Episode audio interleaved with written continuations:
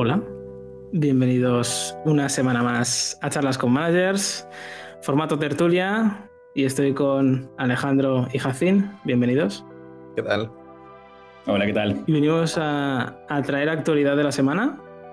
Y empezamos con algo que nos dejamos la semana pasada, que empezábamos un, un A-B test. Jacín, en tu caso, semana de cuatro días en Valencia. ¿Qué tal? ¿Cómo van las vacaciones? Estoy, estoy harto, ¿eh? No me está gustando nada.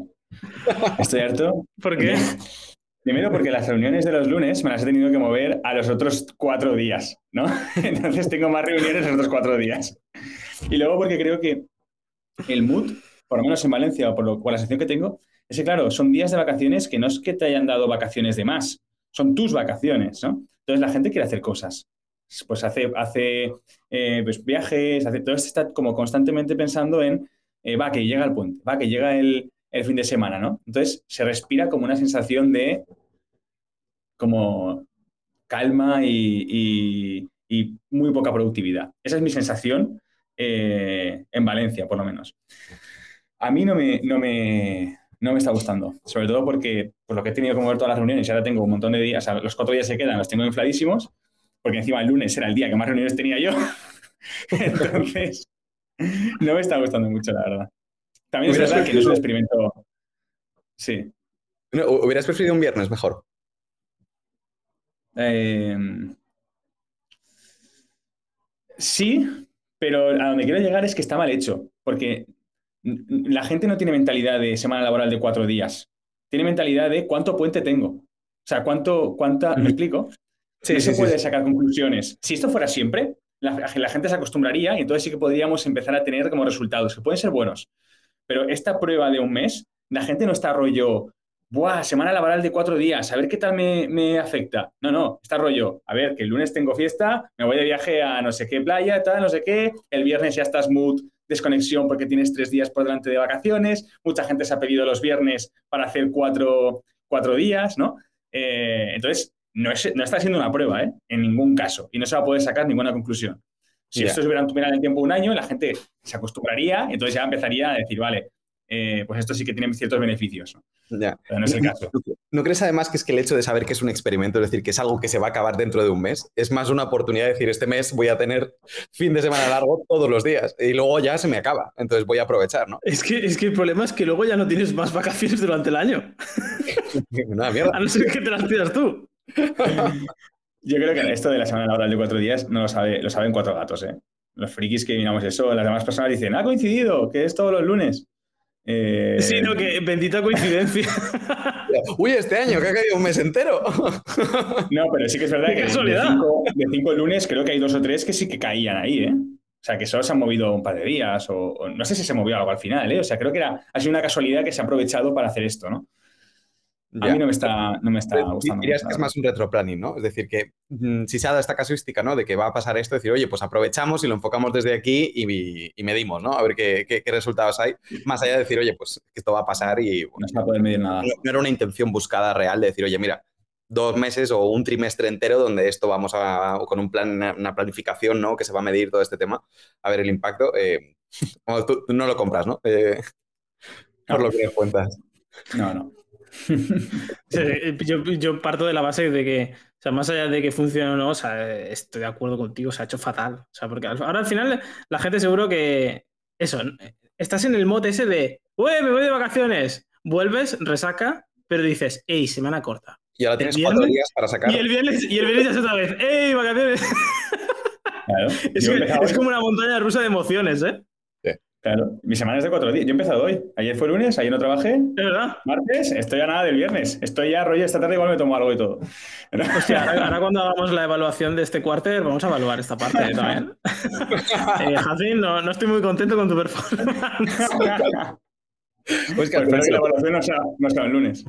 Si lo piensas bien, empiezas a sumar lunes, o sea, al final te han quitado una semana entera de trabajo de, este mes.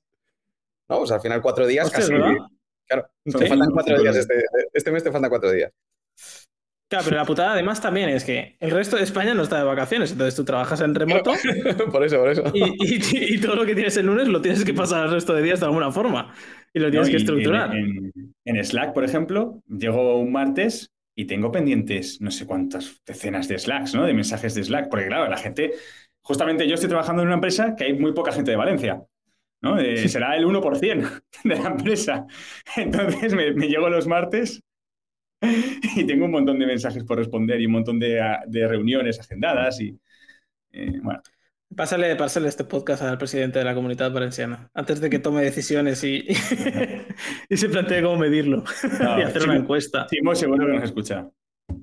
Seguro, que sí. seguro segurísimo. Un saludo. Ahora, si queréis, eh, vamos con, con, ya con más actualidad. Noticia que seguro que habéis visto, porque eh, además ha sido como. Es algo que lleva mucho tiempo, pero que quizá ha salido muy poco, se ha hablado muy poco y que de repente pues, se ha levantado de nuevo, es todo el tema de, Jeff, em, donde llevan, long story short, eh, llevan ocho meses, creo que si no recuerdo mal, sin pagar salarios a sus empleados. Y todo viene de eh, que, bueno, llevan unos tiempos, eh, llevaban hace un año, ¿no? Algo así, que buscaban levantar financiación para continuar con la empresa porque se estaban quedando sin, sin caja. Levantaron la financiación, pero justo, ¿no? Poco después llegó la caída económica. Esa financiación que se prometió nunca terminó de llegar y empezaron, ¿no? A, a los empleados a decirle que sí, bueno, el mes que viene, el mes que viene, y os indemnizaremos y os compensaremos la parte que, nos paguemos. Pero eso se viene retrasando ocho meses, ¿no? Donde la financiación sigue sin llegar y los empleados siguen sin cobrar. Más allá de opinar de la situación de Jeff, que obviamente ni, no, no, formamos parte ni estamos al día de lo que pasa ahí, en vuestro caso, ¿no? Desde las dos perspectivas, y, y si queréis empezamos por la primera, ¿no? Como managers, ¿Qué haríais vosotros en, una situación así, donde quizá tenéis un equipo y la empresa no puede pagar a, vuestro equipo? Yo me muero, ¿eh? O sea, si, si, de repente. Empezamos fuerte. Pero, o sea, me, daría, me daría muchísimo palo estar con, un equipo al que no, no está cobrando un salario, ¿no? Sería una situación súper violenta y llegaría al punto en el, en el recomendarles buscar otra cosa si veo que se repite dos, tres meses, podría como manager decirles, vamos a ir mirando otra cosa por si acaso. O sea, podría dar el consejo de decir, o sea, lo que, lo que creo que se podría hacer, lo mejor que se puede hacer como manager en ese caso es informarse al máximo, entender muy, muy bien el problema y ser absolutamente transparente con todo el mundo. Eh, esto es lo que está pasando, ¿no? Pero intentar como llegar a la verdad, a veces cuesta ¿no? llegar a la verdad y transmitirla para que la gente pueda tomar decisiones porque tienen, tienen vidas su salario paga su comida y su alquiler. Eh, entonces, justamente es como algo tan sensible que hay que ser súper transparente, porque igual esa transparencia hace que una persona decida al mes dos irse, y menos mal que se fue, porque igual, igual no podía haber aguantado ocho meses, ¿no? Entonces, como manager, eh, transparencia absoluta, intentar llegar a la verdad. Estoy muy de acuerdo, la verdad. No, no, no, no sé si te puedo aportar, no sé si puedo aportar mucho más. Es que al final es lo que tú has dicho, Gaby. O sea, informarte exageradamente bien e intentar ser lo más transparente posible. Sobre todo por lo que tú dices, ¿no? Que al final es una responsabilidad y, una situación violenta eh, de narices. Entonces, en ese sentido, cuanto menos daños colaterales, en cierta manera, se puedan prever eh, en todos los sentidos, eh, pues al final, obviamente, creo que es la creo, que sería lo más oportuno en una situación como esa. Para mí al final es algo sagrado. Es decir, todos trabajamos nos puede gustar más o menos, pero todos trabajamos porque necesitamos el dinero para poder vivir. Eh, y todo, en todos los aspectos, ¿no? En tener una vivienda, en tener eh, eh, un sustento y sobre todo si tenemos familia, más allá de eso. el no poder, ya no como empresario, porque no soy empresario, pero si como manager yo no puedo mantener a mi equipo, yo sería muy claro con mi equipo y a mí me daría igual lo que dijera la empresa. Si yo veo que la empresa no puede pagar salarios, yo diría, mira, tío, búscate la vida. No te quedes aquí y no dejes que te engañen ni que... y no lo digo por Jeff, no desconozco la situación de Jeff, pero yo sería muy tajante con esto. Porque además, al final, eh, tenemos que ser consecuentes en el sentido de que hay gente que mañana se queda sin trabajo, no puede pagar eh, su piso o no puede pagar eh, la comida de su familia. Y a mí esto me parece que es un tema que no es para jugar y para andar de, bueno, a lo mejor podemos pagar y a lo mejor no, ya veremos, pero te prometo que te pago. No, para mí no, no, no va así. Y en el momento en el que del mismo modo que como, como managers ¿no? y, como empresarios exigimos a nuestro equipo, tenemos que dar de vuelta. Y, eso me parece una de las cosas con las que no se puede negociar, o sea, me parece completamente innegociable. más allá de negociar el salario cada uno en el proceso en el que entra en una compañía y cuando promociona y demás, ¿no? Pero fuera de eso, no me parece negociable el cobro o no cobro este mes. En cualquier caso. Totalmente. Yo conozco a, dos de los fundadores y quiero pensar, creo que ha tenido que, darse una serie de, casuísticas y mala gestión no malintencionada para llegar a este punto. No, no, no considero que sean personas que tuvieran la sangre fría de decidir, vamos a decirles que van a cobrar el mes que viene, pero igual no.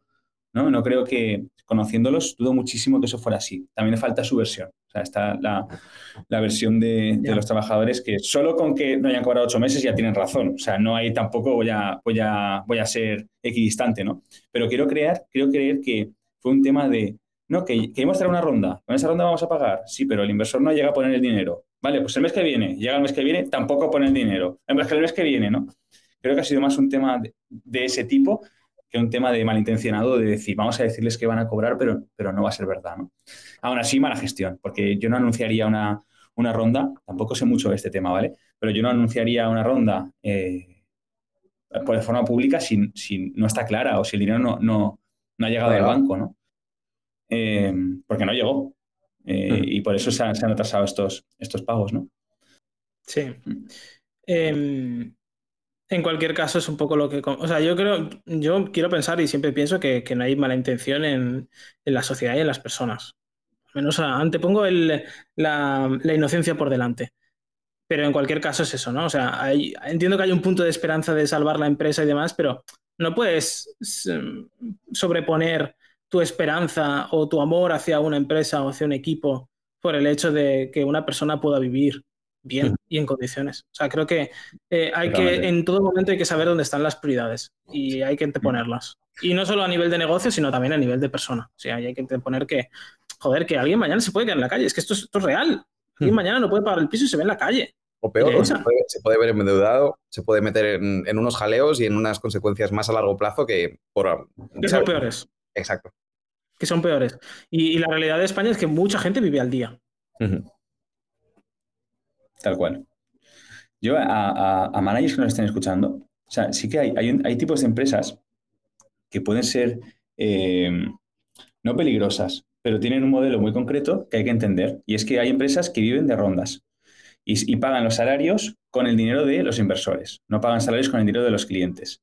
Entonces, esto es, esto es un modelo de crecimiento que yo veo fantásticamente bien. ¿Qué ocurre? Que hay que entender que si no se llega a cerrar la siguiente ronda, o sea, tiene muchísimo riesgo. Si no se llega a cerrar la siguiente ronda, no hay dinero, como el dinero no viene de los clientes, la empresa puede cerrar en cualquier momento. Eh, entonces, yo, a mí me gusta mucho un, modelo que es, vale, como queremos crecer, eh, hacemos rondas, conseguimos dinero de inversores y lo usamos para crecer más. Pero siempre, siempre tengo un plan para que si esa ronda no se llega a cerrar, yo cambio cuatro cosas en la empresa y consigo que la empresa sea rentable. ¿No? Pues esos cambios son muy duros. Partirá por despedimos al 30%, reducimos estos costes, subimos un poco los precios, ponemos eh, esto en, bajamos estos costes de aquí, la empresa ya es rentable y sobrevivimos. O sea, un plan de sobrevivir. Pero, pero si no existe ese tipo de plan de cambio, que se sepa que en cualquier momento una empresa, si no, si no cierra la siguiente ronda, pues, pues desaparece. Creo que en cualquier startup existe, este riesgo. Entonces, si alguien busca un trabajo estable, pues quizá una startup no es. A ver, también depende de la escalabilidad de la startup. O sea, pues una startup como Factorial no tiene este riesgo, ¿no? Eh, pero al principio sí. O sea, yo, por ejemplo, cuando entré Factorial, este riesgo sí que había y de hecho, pues, pues estuvimos cerca. No, no a un mes, pero, pero sí cerca. Eh, entonces, yo creo que es algo que, que, la gente también tiene que considerar, ¿no? Dependiendo también de su situación económica. En vuestro caso, si vosotros fuerais empleado de Mr. Jeff, ¿qué habríais hecho? Ocho meses, no os pagan. o, vamos a, o, vamos a, poner Factorial, ocho meses y no os pago. Me pido. Me voy. Sin más. Me voy. Con lo que te me Voy sin, no, a ver, me, voy y algo, y, algo haría, ¿no? O sea, intentaría que me pagarais eh, por la vía legal. Ese es un poco lo que creo que haría. Em, sí que es verdad que no sé cuánto aguantaría, porque depende de cómo me lo, depende de cómo me lo digas. Si me dices, porque yo confío en ti, ¿no, Jonathan? Entonces tú me dices, Jacin, el mes que viene cobras. Vale, confío en ti, no cobro. Jacin, el mes que viene cobras. Ya confío un poquito menos en ti, ¿no? Ya ha pasado del 10 y ha pasado al 7 y no cobro. Ya estamos en el 4. Como el mes que viene me digas que no cobro, ya no te creo. Pero sí que es verdad que te creería, te creería repetidamente varias veces. Em, entonces yo puede que no me fuera el mes 1, ¿eh? Ojo. Pero puede que seguramente 8 no habría aguantado ni de coña. O habría aguantado 8, pero ya estaría haciendo mis movidas y estaría, mi performance sería basura, le dedicaría un par de horitas al día a Factorial y le dedicaría el resto del tiempo a, pues sí, porque ya, ya me daría por, lo daría por perdido. Pero, pero eso me parecería también mal, entonces seguramente me iría. En mi caso, bueno, habría que entender obviamente las circunstancias, ¿no? Y los motivos, pues un poco todo esto que está, que está comentando Jacin.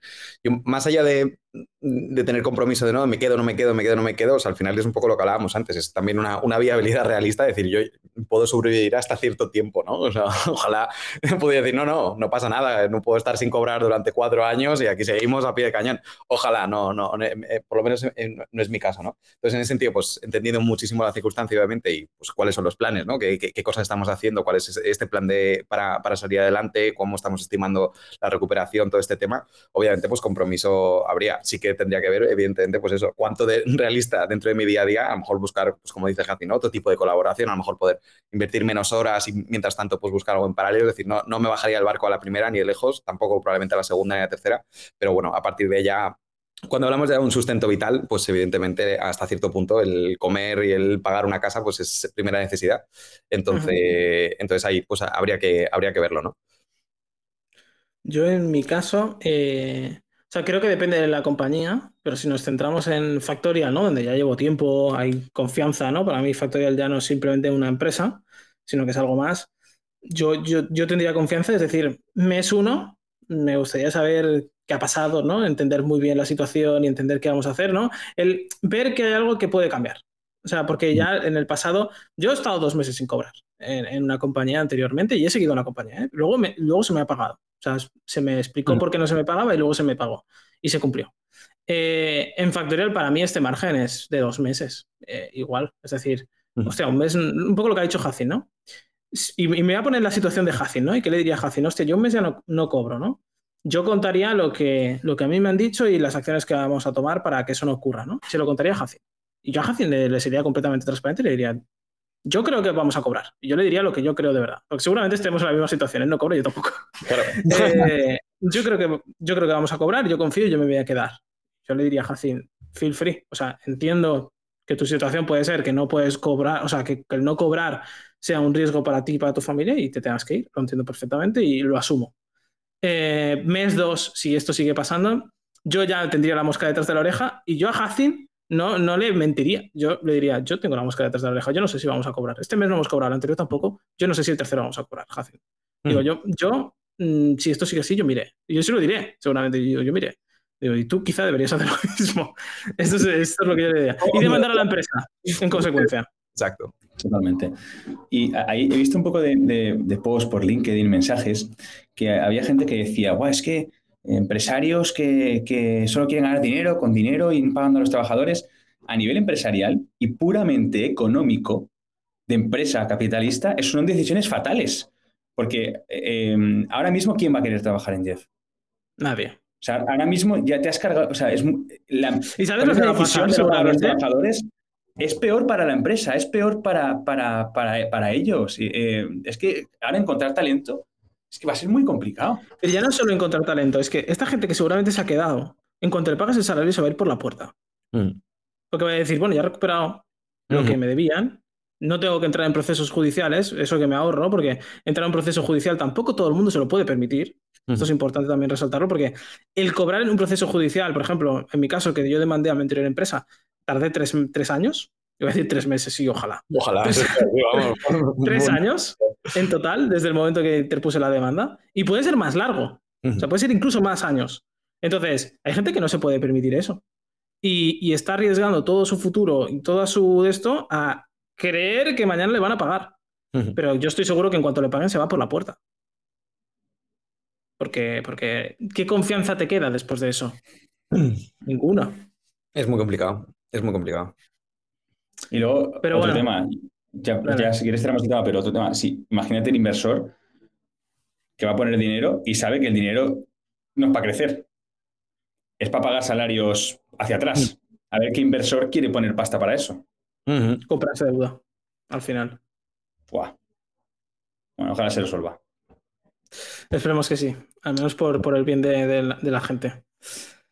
Más temas, Alejandro, cuéntanos. Yo os traigo, eh, bueno, ha, salido un report, un análisis de, de clima laboral ¿no? de 2022 y con algunos datos eh, interesantes. Eh, realmente na- na- nada nuevo que no hayamos hablado, ¿no? O que ya, o que sea una tendencia, un, un tema recurrente en el, en el día a día de las compañías. Pero, pero ha habido, me han surgido como distintas preguntas, ¿no? Eh, sobre un poco cómo está siendo realmente esta transición o esta evolución a nivel de, de management. Eh, dentro del report, algunos de los datos que, que lanzan es, por ejemplo, más del 70% de los abandonos en los puestos de trabajo son debidos a personalidad de los superiores y, mala gestión de talento, ¿no? Eh, y ahora pues se están demandando, ¿no? Hay ciertas tendencias donde tanto empleados como empleadas están empezando a, demandar una serie de, de responsabilidades dentro de los líderes, como una muchísima más clarificación sobre temas de objetivos, eh, funciones más enfocadas a motivar a los miembros del equipo a actuar pues, con mucha más determinación, ¿no? Inculcar un espíritu de trabajo, representar y vivir mucho la cultura de empresa en, en el día a día. Y luego, pues otras tendencias un poquito más marcadas que, como decía, pues siento que son eh, topics y, temas que hemos ido muy recurrentes, ¿no? Dentro de esto, como focalizarse más en la experiencia del trabajador, pues temas de work-life balance, mejoras de la experiencia de empleado, eh, espacios de trabajo cómodo, em, temas del remoto, team building, actividades, todo este tema, o programas de bienestar, eh, habilidades tecnológicas como implementación de nuevas herramientas digitales para el trabajo, eh, temas de efectividad, productividad, eficiencia. Y luego, por último, pues un cambio de liderazgo más inclusivo y empático, ¿no? Donde estos líderes que hablábamos antes, pues que estén más focalizados en un tema más de inspiración, de guía, de reconocimiento en base a, estas singularidades y al talento individual, ¿no? Para, para un conjunto mucho más, mucho más orgánico. Entonces, con todo este tema, eh, a mí me, sal- me saltaban muchas preguntas, ¿no? De decir, joder, llevamos mucho tiempo hablando eh, en general sobre cómo está evolucionando el tema del management, cómo está evolucionando la gestión de la compañía. ¿Vosotros pensáis, realmente estáis, cre- creéis que este cambio ya es una realidad? Es decir, ¿creéis que son modelos eh, que ya se han implementado? Es decir, que ya están mucho más establecidos como a lo mejor podríamos estar hablando de 10 años, ¿no? Cuando, cuando empezó todo el tema digital y esta transformación digital dentro de las propias compañías. Eh, ¿Cómo lo sentís vosotros? ¿Creéis que realmente ya es algo que empieza a ser un estándar, eh, este tipo, este- estos nuevos modelos de liderazgo? Yo tengo una opinión aquí muy fuerte y es sí, solo en determinados sectores, donde el mercado laboral está muy tensionado y donde hace falta eh, tener pues, otro tipo de valores para captar talento. Me, estoy pensando en el mundo del desarrollo, las primeras personas en poder trabajar 100% remoto, los desarrolladores. Las, personas, las primeras personas en cobrar salarios para ser trabajadores salarios bastante altos, seguramente muchos son desarrolladores. Eh, las primeras personas en tener horario flexible, eh, seguramente también desarrolladores, ¿no? ¿Por qué? Porque hay pocos y se necesitan muchos. Es eh, oferta y demanda. Me voy al mundo de la hostelería, seguramente ha cambiado mucho menos.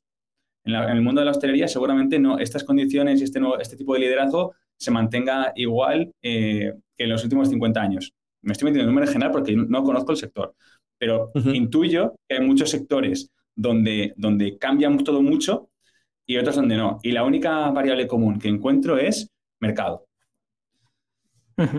Bueno, al final, esto que acabas de decir es lo que nos podemos llevar, que creo que hablamos hace un par de semanas, del tema de remoto. Cómo el remoto estaba desapareciendo por una simple cuestión de oferta-demanda.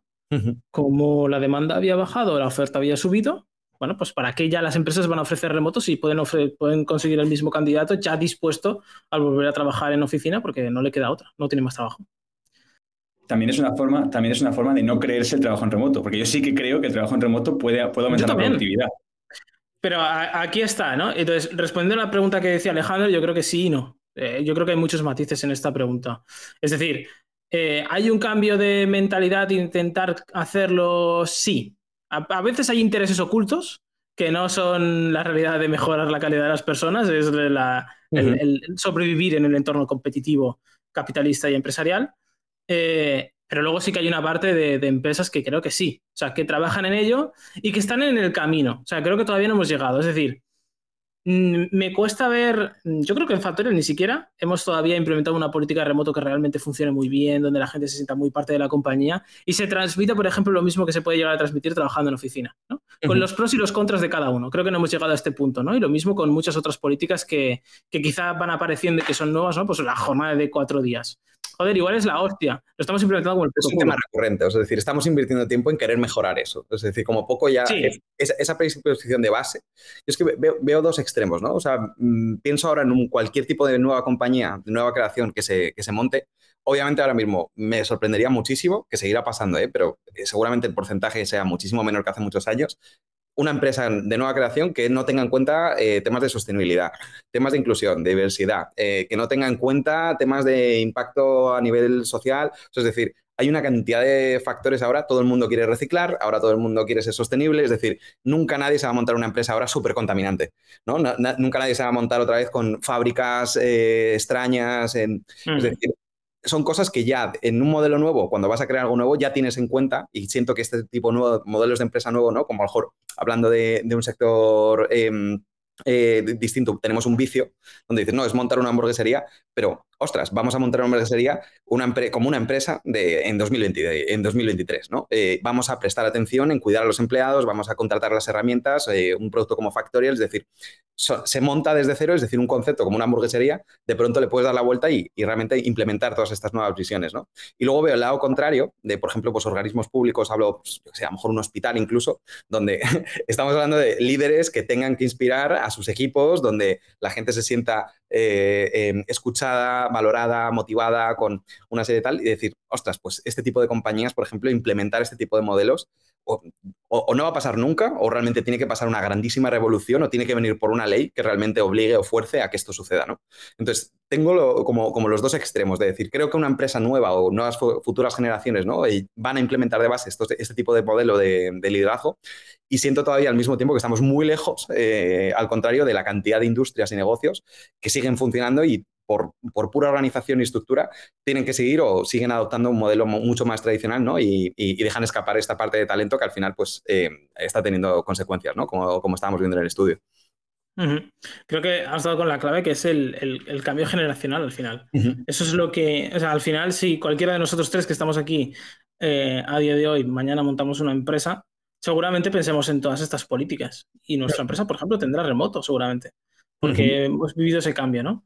Eh, yo, en cambio, recuerdo que, que, la época de mi padre eh, era como, sí, mi, mi, mi, padre trabajaba como la mierda y era un pringao y su padre pensaba, pues tú también. ¿Sabes? Que, así, te, así, te, así te nutres, ¿eh? ¿no? te tienen que llover palos para que salgas, para que salgas recto. ¿no? esta era la mentalidad de, las generaciones anteriores. ¿no? Esto, esto ha ido cambiando, ya no, ya no pensamos tan así. Y, a medida que vemos también nuevas generaciones ¿no? en, la gestión de, liderazgo de las empresas y de los equipos, vemos que es, eso es un cambio. Porque yo creo que el, cuando hablamos de la cultura empresarial o del clima laboral y todas estas cosas, a veces lo, siempre lo asociamos como al equipo de recursos humanos. Y al final, eh, la realidad para mí es que el cultura y el, clima laboral lo hace el, conjunto. Exacto. Y sobre todo lo hacen los managers, que son los que escalan este, esta forma de pensar y esta forma de actuar eh, a través de la compañía. Bueno, es que creo que en cierta manera al final esto es una consecuencia de precisamente el trabajo, por ejemplo, que estamos haciendo una compañía como nosotros. ¿no? O sea, al final nosotros damos herramientas a los managers para poco a poco eh, simplificar estos procesos, eh, automatizar lo que realmente es automatizable y dedicar ese tiempo realmente a, hacer cosas que, tengan un impacto real, ¿no? Que al final es precisamente lo que estas nuevas generaciones están demandando, decir, oye, pues yo quiero un equipo que realmente, o sea, pues necesitas un equipo que esté pensando en cómo vas a cubrir las necesidades, también separando y entendiendo hasta, hasta dónde se debe involucrar la empresa eh, en ese sentido, pero yo creo que en cierta manera puede ser una consecuencia ¿no? de este trabajo que llevamos haciendo eh, desde hace tiempo con, todas estas nuevas herramientas y esta nueva manera de, gestionar las compañías, que al final cada vez más eh, mm, este modelo de liderazgo esté, esté, mucho más distribuido, como tú dices, que no está recayendo única y exclusivamente en un equipo que antes era su 100% de tiempo. Y obviamente pues, eh, es mucho más complicado, ¿no? Y en el momento en el que distribuyes y facilitas y simplificas estos procesos, enseñas a que la gente pueda ser más accountable, que tenga más capacidad de toma de decisiones y más control sobre sus equipos, estás liberando y extendiendo realmente esa visión, ¿no? Totalmente. También te digo que creo que medir esto es súper complicado. Desde luego. Es un poco como lo que comentábamos de la jornada de cuatro días, ¿no? ¿Cómo mides? O sea, yo, mira, si hiciera, si hiciera la reflexión, ¿vale? Me remonto dos años atrás cuando empezó el remoto por obligados por la pandemia. Mis primeras dos semanas en casa fueron realmente, yo te diría, mucho menos productivas que en la oficina. No me sentía cómodo, me distraía con una mosca, eh, no conectaba con el equipo, ¿no? Las reuniones no terminamos de sacar el impacto de tal. Eh, si nos ponemos a tres, cuatro meses después de, de empezar, usted te diría, pues no sé, tiene sus cosas buenas y malas. Soy mucho más productivo, hago mucho más foco porque no tengo distracciones. O sea, es un poco el contrario, ¿no? Porque al principio era como me distraía con una mosca y luego es, no, soy mucho más focos, no pierdo el tiempo en, en, en, desplazarme, ¿no? Invierto mejor mi tiempo y mi calidad de vida. Eh, consecuencia, bueno, pues todavía te, te, puede costar más o menos trabajar con equipo, ¿no? Pero lo ha sido, lo ha sido ¿sabes? Equilibrando, ¿no? Eh, y ahora, por ejemplo, voy a la oficina X días y es una distracción, ¿no? Me, cuesta hacer foco. Si tengo que hacer algo, mucho ruido alrededor, no, me concentro aquí en casa, silencio absoluto. Y si necesito hacer algo que requiere concentración, pues puedo hacerlo, ¿no? Y luego, como no tengo que desplazarme, puedo dedicarle más horas. En la oficina, pues, joder, si me voy a las 7, 7 y pico, sé que tengo menos trenes y termino en mi casa a las 10 de la noche. Es, una mierda. para ti, pues es, un, es un beneficio, ¿no? El, el que la empresa sea capaz de adaptarse en un modelo que tú, por tu perfil y tu singularidad, te interesa más porque eres más productivo. O sea, al final que la empresa te, tenga en cuenta estas características y al mismo tiempo... Pero ¿cómo mides eso? ¿Sabes? Yo te lo, ahora te lo estoy diciendo y te lo estoy diciendo cualitativamente. Para medir eso realmente, yo necesitaría estar sometido a un A-B test, por así decirlo. ¿Sabes? de tres meses en remoto, tres meses en la oficina y ver los resultados ¿no? de, en base a unos objetivos. Bueno, al final es la, rotación, ¿no? El, hecho de que sigas aquí, pues significa que en cierta manera la, compañía lo está haciendo bien porque. Eso, eso y, y, vamos ya con la última. Jacin, ¿tú qué nos traes? Vale, pues eh, Google se ha puesto modo ahorrador y está quitando eh, ciertos beneficios que ha tenido históricamente a los empleados, que eran beneficios muy, eh, no sé cómo decirlo, como, pues, por ejemplo, uno era que a la mínima te podías cambiar el portátil, ¿no? Oye, quiero un portátil nuevo, igual el tuyo pues funcionaba genial, pero querías el último modelo de no sé qué, pues portátil para ti, aunque el cambio haya sido mínimo. Eh, había también beneficios tipo gimnasios, ¿no? Pues querías apuntarte a cualquier tipo de gimnasio, pues podías apuntarte a, ese gimnasio, que por cierto también lo tenemos en Factorial. Eh, Pagantes abiertas, podéis revisar las ofertas. Yo lo uso. Yo lo uso. Si no lo vamos a quitar, lo agradezco porque yo lo uso. Eh, y luego también, incluso, eh, iba a recortar el presupuesto de grapadoras. Eso, me ha parecido rarísimo, eh, bueno, básicamente. ¿Qué de grapadoras, eh? como en el colegio. que se ve que era un, un, un budget brutal en, grapadoras. Que yo pensaba, joder, en Google, ¿tanto grapan? No lo entiendo. O sea, fíjate que me, hubiese esperado más. Eh, no sé qué cuesta más, el, el gasto en grabadoras o, tinta de la, de la, impresora, ¿sabes? O sea, como otro tipo de. Pero una grapadora es como por encima de, a lo mejor la tinta, ¿no? De, entiendo que es más, mucho más caro. No sé cuánto cuesta una grapa, creo que hace como años que no compro una grapa. Han dicho que, este ahorro no es que se va a convertir en beneficio para la empresa, sino que se va a gastar en, investigación y desarrollo. ¿no? Que se, se va a destinar menos dinero a, ciertos beneficios para los empleados y ese dinero se va a usar eh, para investigación y desarrollo. Y ha habido reacciones eh, de todo tipo. Hay empleados que lo ven fatal, empleados que lo ven genial.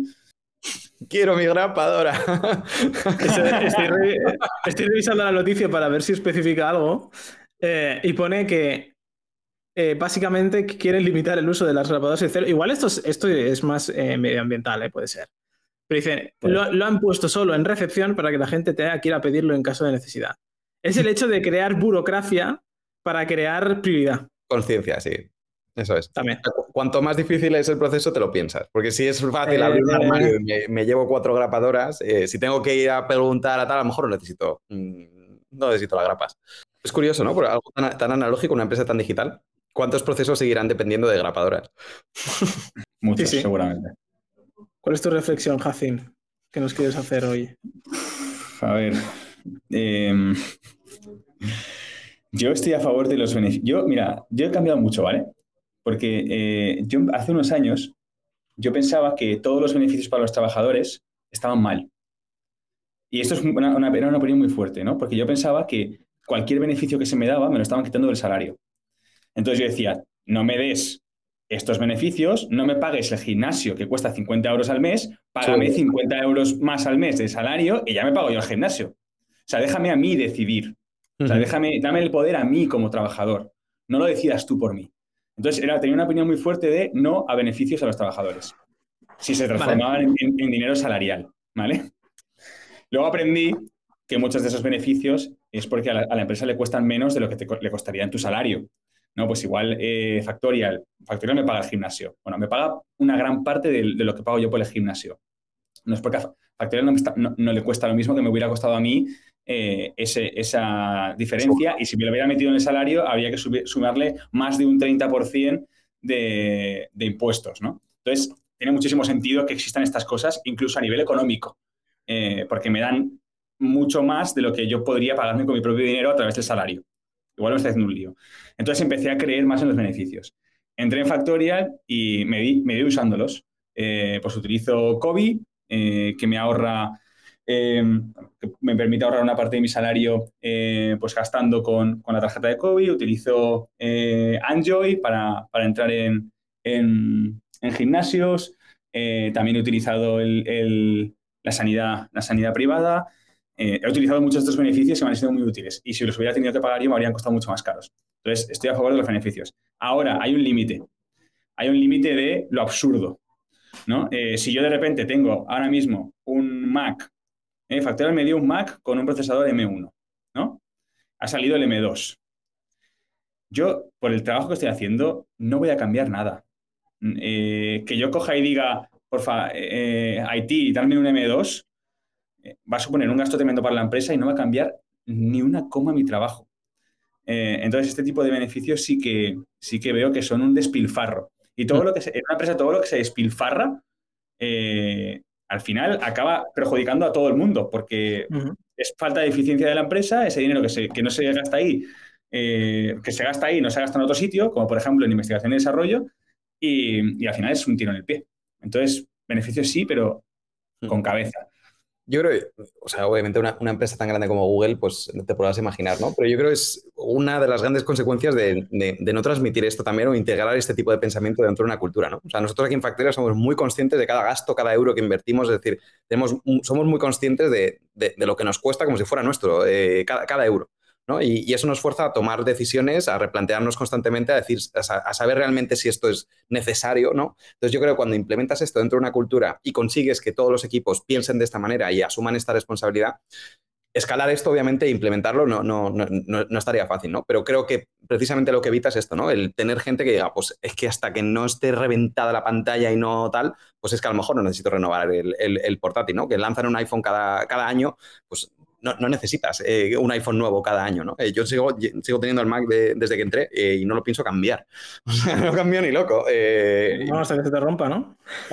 hasta que se rompa, efectivamente, pero quiero decir, yo tengo esta necesidad, ¿no? Lo que tú decías, Jacin. Entonces yo creo que eso, además, mm, cuando ya consigues que los equipos piensen de esta manera, te estás haciendo, te estás haciendo un favor. Porque luego, cuando suceden problemas de verdad y tienes un equipo que necesita potencia, que necesita renovar ordenadores, etcétera, si esa accionabilidad no es rápida, te metes en otro lío. Entonces yo es un poco como el cuento de, de Pedro y el lobo, ¿no? No, no ha pedido el lobo el... ¿Cómo era el...? ¿Cuál ha pedido el lobo? que diciendo, que viene el lobo, que viene el lobo. era, Pedro, era Pedro. Era Pedro, ¿no? joder, si, todo constantemente, ¿no? Eh, me aprovecho de este tipo de cosas, pues al final es mucho más difícil detectar cuando realmente es una necesidad. Totalmente. Eh, o sea, yo creo, creo que mi forma de verlo al final es lo que tú dices. O sea, ¿Tú te lo comprarías? ¿Tú lo pagarías? Exacto. Esa es la, gran pregunta. Entonces, si la respuesta es sí, seguramente sí. Entonces, adelante. Si no, no lo hagas. O sea, al final yo, por ejemplo, se me, se me, a mí se me rompió, yo ya no tengo el mismo portátil que esto. Pero yo estuve dos semanas, que además lo recuerdo muy bien, que el portátil se me apagaba solo. O sea, se me mm. podía apagar en mitad de una reunión. Y estuve dos semanas porque dije, o sea, bueno, si fuera mi PC, ¿yo qué haría? Bueno, pues esperar a ver si, a ver si se arregla, tío. a veces, ¿no? ¿Tu PC qué le pasa? Pues a veces va mal. y de repente otro día va bien. y ya está. Lo que pasa es que no, iba cada vez a peor. O sea, luego ya se me apagaba cada, cada 30 minutos y era ya imposible. O sea, si cada vez se me apaga, tengo que iniciarlo, es que me paso, me paso la mitad del día encendiendo y apagando el ordenador, ¿no? Entonces pedí uno nuevo. Eh, pero al final, yo creo que tu, tu, tu reflexión, Jacin, no está equivocada. Es decir, eh, si quieres algo, págatelo tú, ¿no? Yo te doy tu salario y págatelo tú. O sea, vale, a la empresa le vale más barato. Pero esto es lo que nos da contabilidad, ¿sabes? El hecho de que tú, te, si te pagas algo, te lo pagas porque lo necesitas o porque quieres. No por el simple hecho de que te lo da la empresa. Eso es. Yo, hay muchos beneficios que no uso. Con la excepción de que hay cosas que son herramientas de trabajo que la empresa tiene que proporcionar. Por ejemplo, un portátil. Sí. ¿no? No, no, pero, por descontado. O sea, lo, que quiero decir con la reflexión que tú hacías es, yo creo que tiene sentido. Es decir, que, que la gente al final se pague lo que necesita con su sueldo. No tiene por qué la empresa imponer este tipo de cosas. Tiene la facilidad de hacerlo y si lo hace puede beneficiar a la gente y al conjunto y, a la vez a, sí misma, ¿no? Y otorgar, pues, lo que hablábamos antes, ¿no? Que este son el tipo de cosas que, que mejoran la calidad de vida de la gente y en consecuencia la gente está más motivada para trabajar. si como en el caso de Mr. Jeff no cobras tu puto salario, seguramente estés todo el día de puta mala hostia y termines por hacerle el huevo. Pues, pues para que no me pague, pues me voy a tocar los huevos y no voy a hacer nada. Total, si no me paga, mm. ¿qué más da? Eh, eh, en, el, caso contrario tienes esto, ¿no? Lo que pasa es que está el, otro extremo, ¿no? Que es cuando nos, nos se vuelve todo una comodidad, ¿sabes? Y un lujo. No, oye, quiero un nuevo portátil. No, oye, es que, oye, un nuevo beneficio, ¿no? Que, que nos den, yo qué sé, masajes, ¿no? Yo qué sé. No, me, acuerdo, no sé si ya lo conté, de, hecho, en algún podcast. Eh, me, acuerdo siempre de, este ejemplo. Había una productora muy, conocida en Madrid, una de las mejores, y dedicaron, invirtieron una, pasta enorme en la reforma de la, oficina, ¿no? Y, se hicieron muy famosos porque tenían una habitación de PlayStation, ¿no? Y en ese momento era como, wow, tiene una habitación para jugar a PlayStation, una sala de masajes, eh, una sala para ver películas y cine y tal. O sea, se habían montado como una parafernalia ahí dentro y era como, joder, esta gente como mola y tal, y venían los clientes, la peña lo veía y tal. Yo tuve la suerte de un día de ir y de, joder, me han contado esto cuando lo vi, eran habitaciones vacías, o sea, era, nadie, absolutamente nadie tenía tiempo humano de, ponerse a jugar a la Play, ¿en qué momento te sientas absurdo, ¿no? Y dices, joder, pues, y se habían gastado una pasta además en, montar ese tipo de cosas y dices, pues a lo mejor es que no es la mejor decisión, ¿no? En este caso, es un poco lo que tú decías, joder, en vez de gastarte este dinero, súbeme el sueldo durante un año, o, o cómpranos mejores equipos para trabajar mejor, eh, pero al final, montarnos ahí una, una sala de PlayStation que luego nadie utiliza no sé. A ver, te la llevo a casa.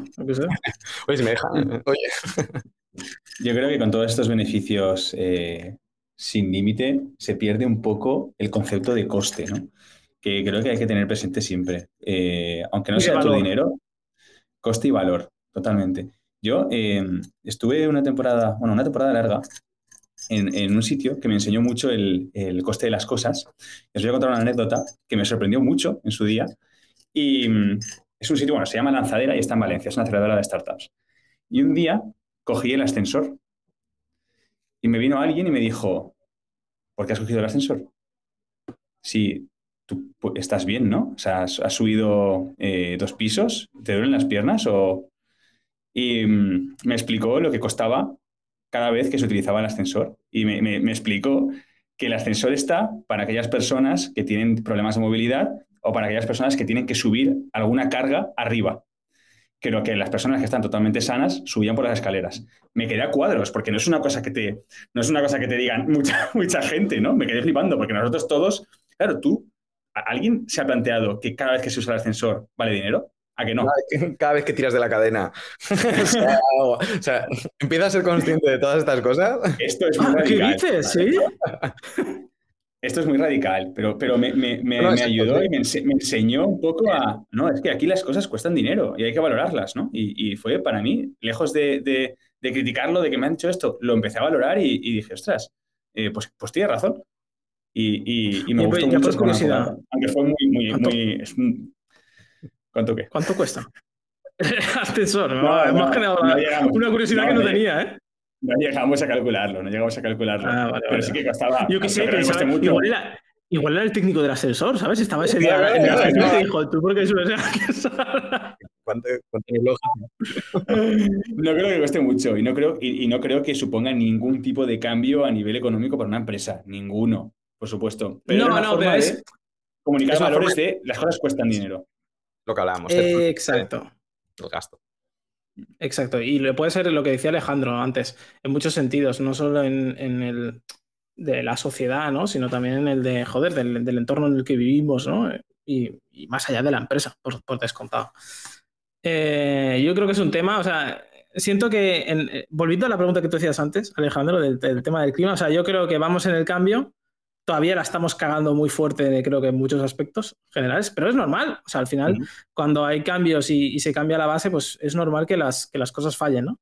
Eh, entonces creo que todavía nos queda, nos queda tiempo y sobre todo para que todas estas cosas funcionen, ¿no? Se ofrecen beneficios, pero también es lo que hablamos, ¿no? Muchas veces se pierde el valor de esos beneficios, ¿no? Y termina siendo una comodidad, un lujo y venga, por pedir que no quede, ¿no? Eh, a, a tomar por culo el sistema capitalista, que le jodan a mi empresa. Pero bueno, pues nada, chicos, comentada actualidad. eh, ya, ya- te queda todavía una semana, ¿no? De cuatro días. Quedan dos. Pues la semana que viene ya, ya te he dicho que voy a trabajar y dame un día, por favor. Ya te lo, te lo pido aquí en directo, para que, para, para que me lo tengas que dar seguro. Dando constancia, ¿no? Exacto. Bueno, ya lo hablaremos. Pues nada, eh, es que quiero que, termine, quiero que termine el experimento, quiero ver cómo sale. Se me está viniendo abajo antes de que acabe. Me está jodiendo el último podcast de, la semana que viene. bueno, dentro de dos. Pero bueno. Pues nada, chicos, eh, comentad actuali- joder, actualidad comentada eh, y a todos los que nos escucháis, gracias por estar ahí una semana más y nos vemos la semana que viene con, con un nuevo episodio.